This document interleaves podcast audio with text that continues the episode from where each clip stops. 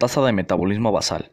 La tasa de metabolismo basal es la cantidad de calorías que una persona quemaría si permanecía todo el día en cama. La TMB de una persona es función de su género, edad y genética. Es mayor para hombres que para mujeres, mayor que jóvenes, para ancianos y algunas personas nacidas en una tasa metabólica mayor que otras.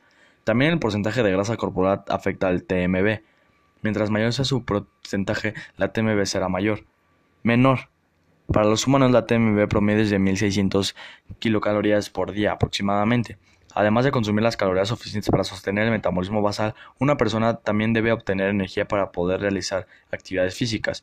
Mientras más activa sea la persona, más calorías debe consumir para mantener su peso. Las personas que consumen más calorías de las que se requieren para su TV y para su actividad física sumarán peso. Si consumen menos calorías, perderán peso.